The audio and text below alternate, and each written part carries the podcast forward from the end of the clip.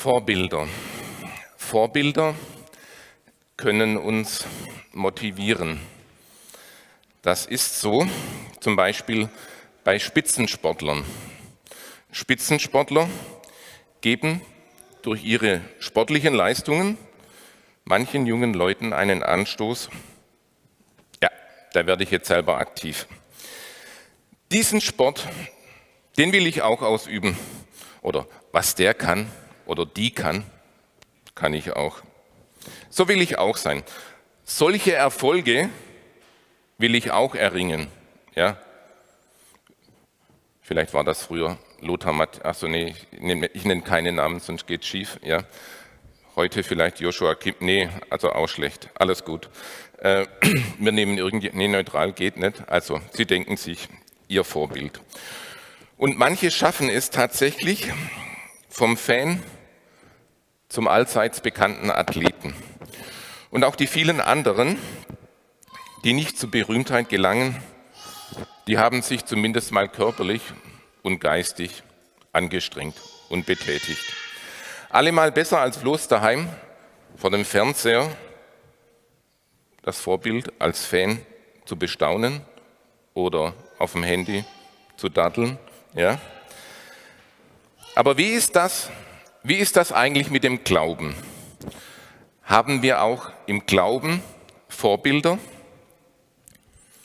Frauen und Männer, von denen wir sagen, so wie der oder die, so möchte ich auch Gott vertrauen. Solche Erfahrungen mit Gott möchte ich auch gerne machen. Gibt es solche Vorbilder? Haben Sie ein oder mehrere Vorbilder im Glauben? Und warum gerade die oder den?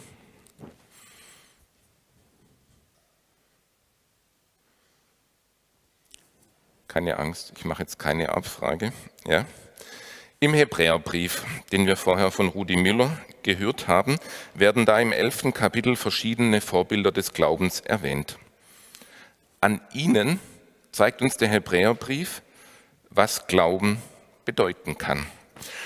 Abraham und Sarah haben ihre Erfahrungen mit Gott gemacht, also Glaubenserfahrungen. Sie haben ihr Vertrauen auf Gottes Zusagen gesetzt und wurden nicht enttäuscht. Und ihr Beispiel von den beiden soll uns ermutigen, eigene Erfahrungen zu machen im Glauben. An ihrem Leben erkennen wir, was Glauben konkret bedeutet. Drei Dinge möchte ich mit Ihnen heute durchgehen. Glauben heißt als erstens auf Gottes Zusagen vertrauen. Zusagen Gottes, die er Einzelnen oder dem ganzen Volk Israel versprochen hat, gibt es ja zahlreiche in der Bibel. Diese Bibelverse eignen sich sehr gut für Tauf- und Konfirmationssprüche. Ich habe auch eine Sammlung mit 117 Sprüchen, die ich den Konfirmanden jedes Jahr sechs, acht Wochen vor der Konfirmation gebe zum Aussuchen. Da sind viele Zusagen Gottes mit drauf. Die Inhalte dieser Verse können wahrscheinlich oder unwahrscheinlich klingen und sein. Daran hängt es, ob ich ihnen Vertrauen schenke, ob ich glaube. Das heißt, es hängt vom Absender ab, vom Absender der Botschaft, der ist entscheidend. Ist mein Gegenüber vertrauenswürdig? Kann ich der Person und damit ihrer Botschaft Glauben schenken oder wurde eigentlich meine Erwartung dem Absender gegenüber schon öfter enttäuscht. Glaube ist in erster Linie eine Frage der Beziehung. Und bei Gott ist das ja auch so. Kann ich mich, kann ich mich auf Gott verlassen, auf sein Wort? Ist er vertrauenswürdig und zuverlässig? Und wenn ich Gott für zuverlässig halte, kann ich auch seine Botschaft für zuverlässig halten und dieser Botschaft vertrauen. Es ist der Glaube, ein zuversichtliches Vertrauen auf das, was man hofft, ein festes Überzeugtsein von Dingen oder Tatsachen, die man mit Augen nicht sieht. So beschreibt es der Hebräerbrief. Abraham, Abraham glaubte dem Herrn. Er vertraute sich Gott an. Er sagt Ja zu, sein, zu Gottes Auftrag. Gott sagt zu ihm, geh aus deinem Vaterland, aus deiner Heimat in ein neues Land. Und zu seiner Zusage, ich will dir das Land geben und dich zu einem großen Volk machen und dich segnen. Abraham war in dem Moment, als Gott ihm das sagte, 75 Jahre alt. Eigentlich also fast ein eiserner Konformant, vier Jahre jünger. Gell? oder fünf. Da ist man nicht mehr so mobil mit 75 Jahren, je nachdem. Fahrräder gab es noch nicht, Autos gab es nicht. Einen alten Baum verpflanzt man nicht gerne, so sagt es das Sprichwort. Aber Abraham setzt alles auf die eine Gotteskarte. Er vertraut auf Gottes Zusage und das Vertrauen wird zu seinem Antrieb, zum Motor. Glaube wird gewissermaßen, heute wird man sagen, zu seinem Betriebssystem, zum Betriebssystem seines Lebens. Er benötigt regelmäßig ein neues Update. Kann ich Gott, kann ich diesem lebendigen Gott noch vertrauen? Und so wurde für Abraham jeder Tag eine Herausforderung, jeden Tag sein Leben neu Gott anzuvertrauen. Auf welche Zusagen Gottes vertrauen wir? Welcher Auftrag bringt uns in Bewegung? Jesus sagt, mir ist gegeben alle Gewalt im Himmel und auf Erden, darum geht hin. Siehe, ich bin bei euch, so sagt er es. Der Auftrag ist mit der Zusage, Jesus ist da verbunden raus aus der Komfortzone, rein in das Neue, in das Fremde.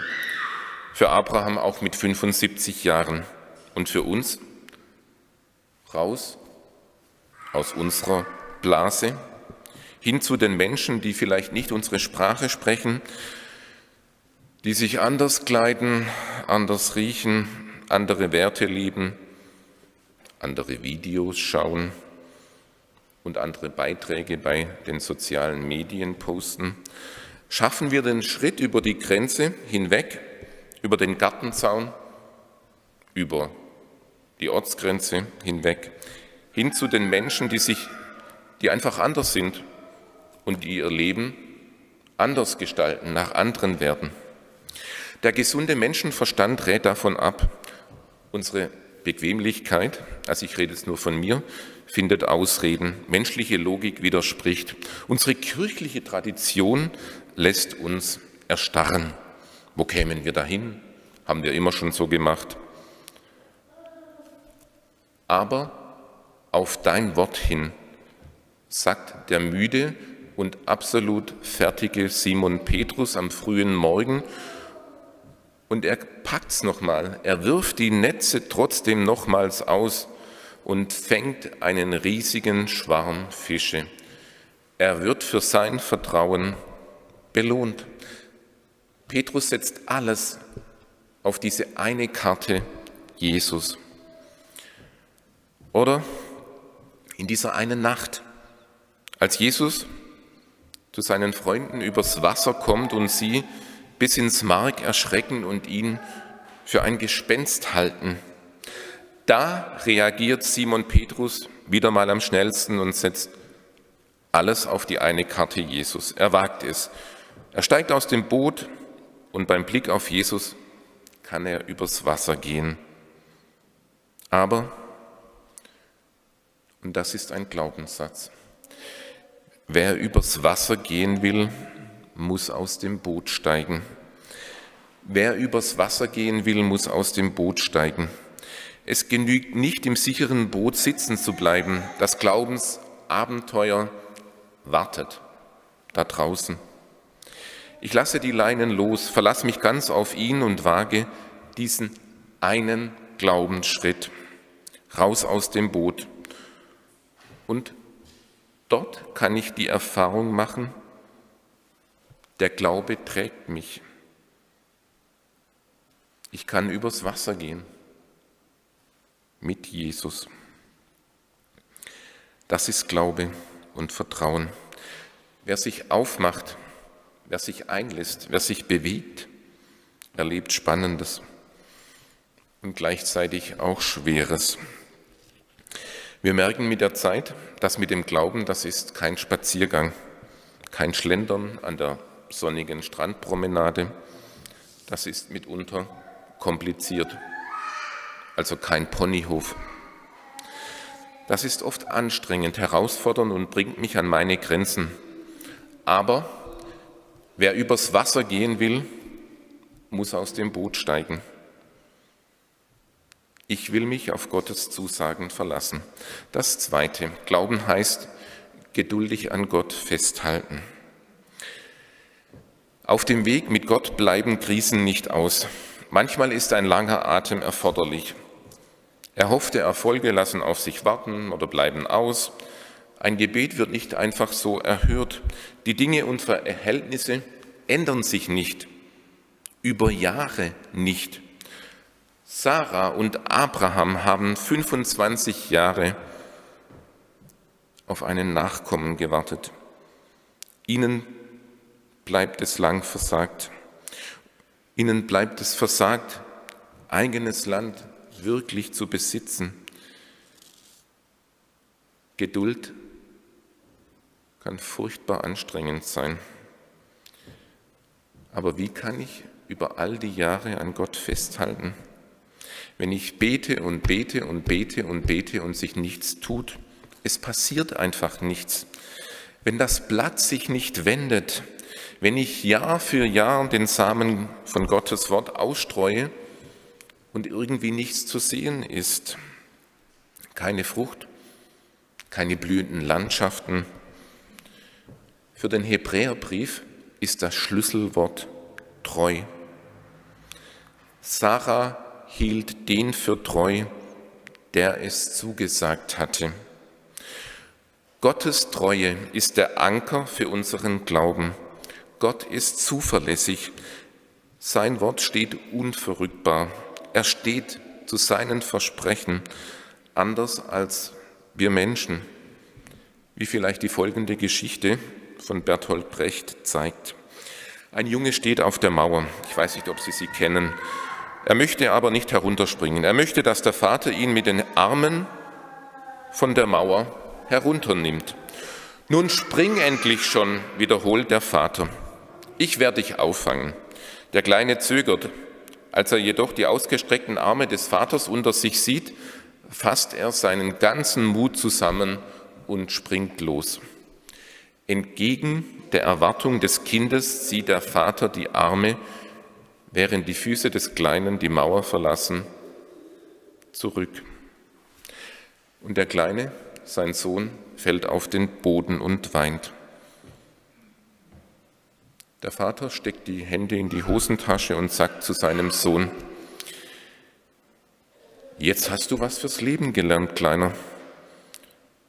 Traue niemandem, der dir seine Hilfe anbietet. Berthold Brecht. Schreckliche Geschichte, oder? Gegenteil von Vertrauen.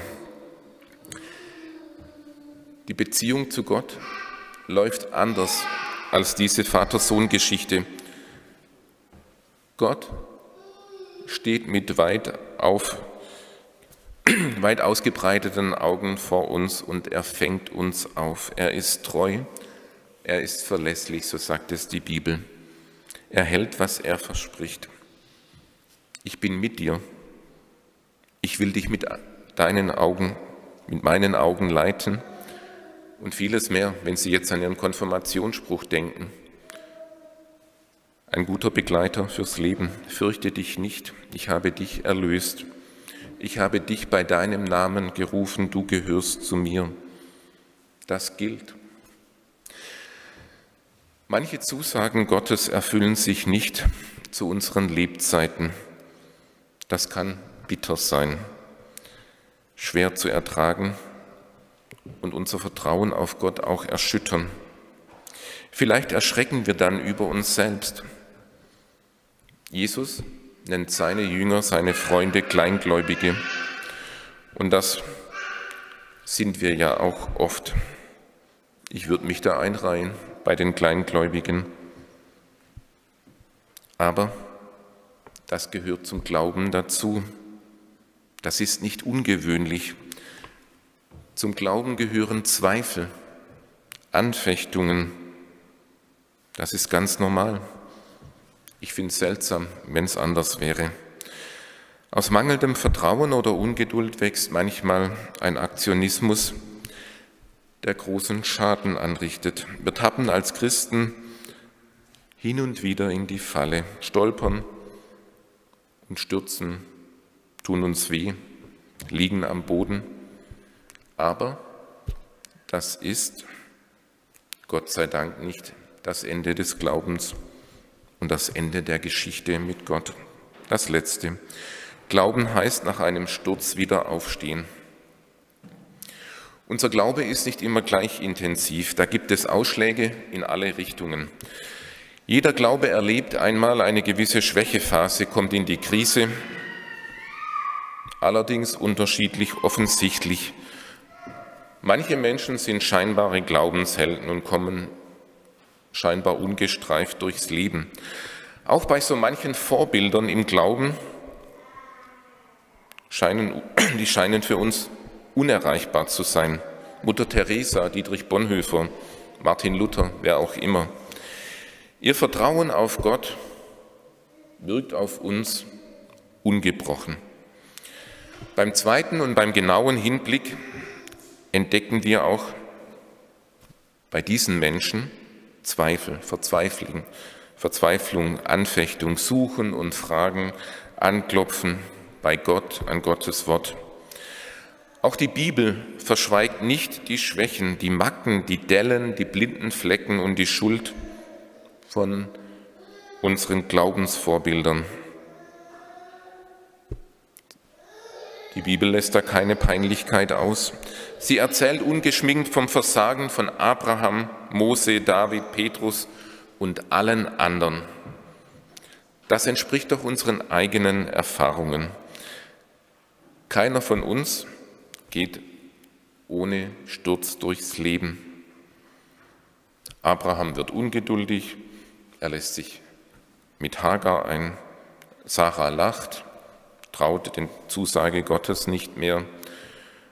Mose und David werden zum Mörder.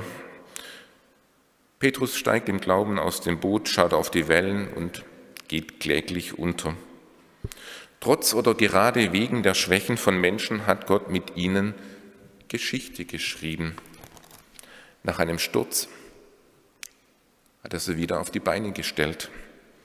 Gott verordnet uns Christen nach dem Scheitern einen aufrechten Gang und freien Atem. Krone richten, weitergehen. Er zeigt darin seine Treue und Zuwendung bis heute. Schuld muss im Glauben niemals beschönigt oder rechtfertigt werden. Siehe Missbrauchsskandal. Dazu stehen, Buße ist, umkehren in die offenen Arme Gottes, Sünde bekennen, bereuen, hassen und lassen. So heißt es im kleinen Katechismus. Ich brauche als Christ dort nicht stehen zu bleiben. Ich weiß, mir ist im Glauben vergeben. Entscheidend und ermutigend ist doch, Gott ist treu. Er steht zu uns in Jesus Christus. In ihm sagt Gott Ja zu allen seinen Zusagen. In ihm legt er das Fundament für unsere Zukunft in der Ewigkeit bei Gott. Und wenn wir hier unsere Zelte abbrechen müssen, seiner Treue dürfen wir schon heute vertrauen. Wir dürfen mutige Schritte gehen, an ihm festhalten. Wenn Schwierigkeiten zunehmen, auf seine Zuwendung dürfen wir hoffen. Wenn wir stürzen, Gott hilft uns wieder auf die Beine, so wie Abraham, Sarah, Petrus und all die anderen. Und er gibt uns niemals auf. Niemals bis wir am Ziel sind. Amen.